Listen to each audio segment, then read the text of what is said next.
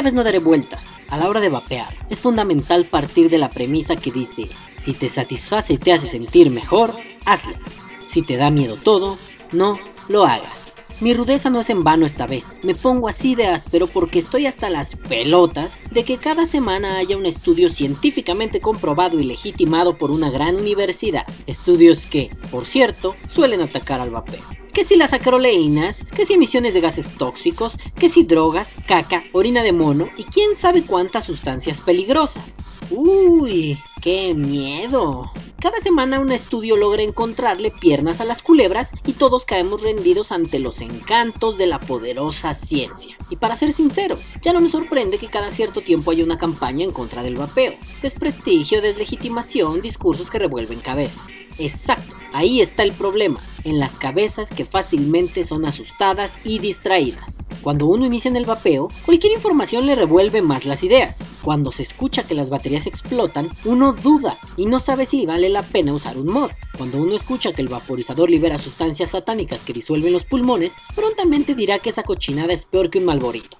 Al inicio es normal que uno dude, pero tampoco es cuestión exclusiva de los novatos, es cuestión de, como ya he dicho en otros momentos, no saber seleccionar la información. Así es, querido escucha. Me enfada que si la información se encuentra a la mano, no seamos capaces de discernir cuál es información relevante y cuál es basura maloliente. Por ejemplo, si cada tercer día leemos que los líquidos vapeables liberan pipí de satán cada que son vaporizados, entonces es conveniente buscar en internet sobre el asunto. Tarde o temprano aparecerá información relevante. Tarde o temprano aparecerá información irrelevante. Claro, antes habrá que soplarse mil noticias en periódicos famosos y mil noticias en periódicos desconocidos. Habrá noticias que se limitarán a decir, un estudio hecho en una universidad dice que hay cosas que hacen el vapeo. Me refiero a que esas noticias no serán concretas, no dirán quién hizo el estudio, no te remitirán a él, mencionarán airadamente el tema y se limitarán a mencionar que otros dijeron que el vapeo es muy peligroso. No es tan difícil encontrar información que sea un poco más confiable. Páginas de internet que te remiten a estudios, que te desmenuzan la información y que hacen que la oscura terminología utilizada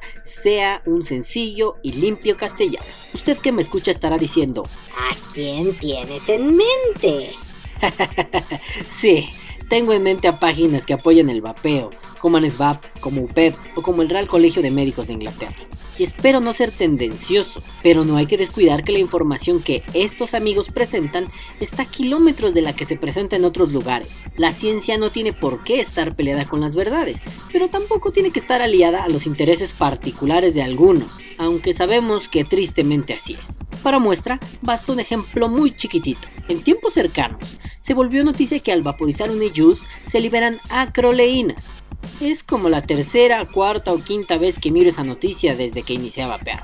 Todos cayeron en pánico y empezaron a rasgarse las vestiduras. Y de pronto resulta que el estudio es aclarado por los amigos de UPEP. El estudio fue hecho en condiciones anormales, en condiciones mañosas. Es decir, se vaporizó a temperaturas que nadie en su sano juicio usaría. Se vaporizó a una temperatura en la cual cualquier pedazo de algodón sería carbonizado y por tanto, eso vaporizado sabría a culo de macaco. Vaya rigor científico.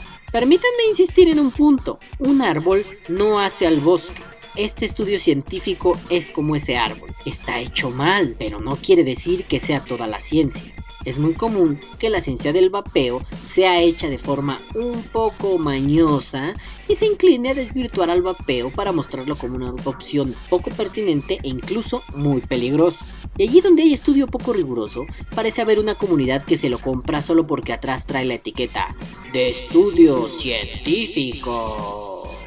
¿Acaso alguno podría decir que los productos milagro que se anuncian en televisión son medicinas solo porque dicen estar científicamente comprobados? Entonces, ¿por qué creemos en automático que cualquier estudio de la FDA es ciencia pura y honesta? Si aún les causa dudas, pregúntense por qué para acceder a los estudios de la FDA es necesario registrarse en una página de internet, luego hacer una solicitud para que te envíen por correo el estudio. Varios me dirán, no seas mamón, es solo un mail, un formulario.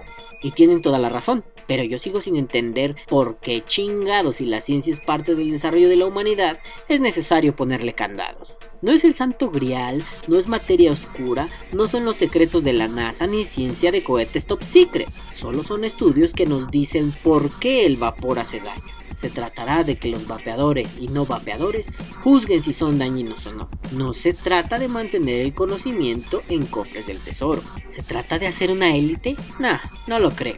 Y antes de ponerme conspiranoico y culpar a los Anunnakis y a los reptilianos, diré que me quedo con las breves diferencias. En Europa, los estudios circulan libremente, se traducen, se explican y se difunden. En América, seguimos poniéndole barreras a lo que podría confirmar nuestro diario acontecer, nuestro diario echarnos barradas. No, no voy ensalzando a Europa ni diciendo que América es una mierda. Me refiero a que es muy diferente el tipo de ciencia y los intereses que están detrás en un lado del planeta que los que están del otro lado. Yo sé que en ambos continentes hay personas que hacen ciencia por la ciencia misma y no por los beneficios que le pueda traer alguna industria. Es cierto, parte de esa ciencia es amor al conocimiento, también es amor al dinero, también es amor a crecer como humanidad. Pero veamos esas pequeñeces. Hay que darnos cuenta qué diferencias existen entre la ciencia que se difunde y la ciencia que se esconde. Pero bueno, a todo esto, y a fin de cuentas, creo que yo no necesito ningún estudio para saber que vapear me hace sentir mejor. Vuelvo al principio, si tuviera miedo de todo lo que me dice un estudio científico, mejor dejaría de vapear. O parafraseando al vuelo y de forma un poco equivocada al buen Pepe López, yo nunca le pregunté a mi cajetilla de cigarros si toda la mierda que traía me hacía bien o me hacía mal. La decisión está en ustedes. Viva el vapeo. Vapea o muere.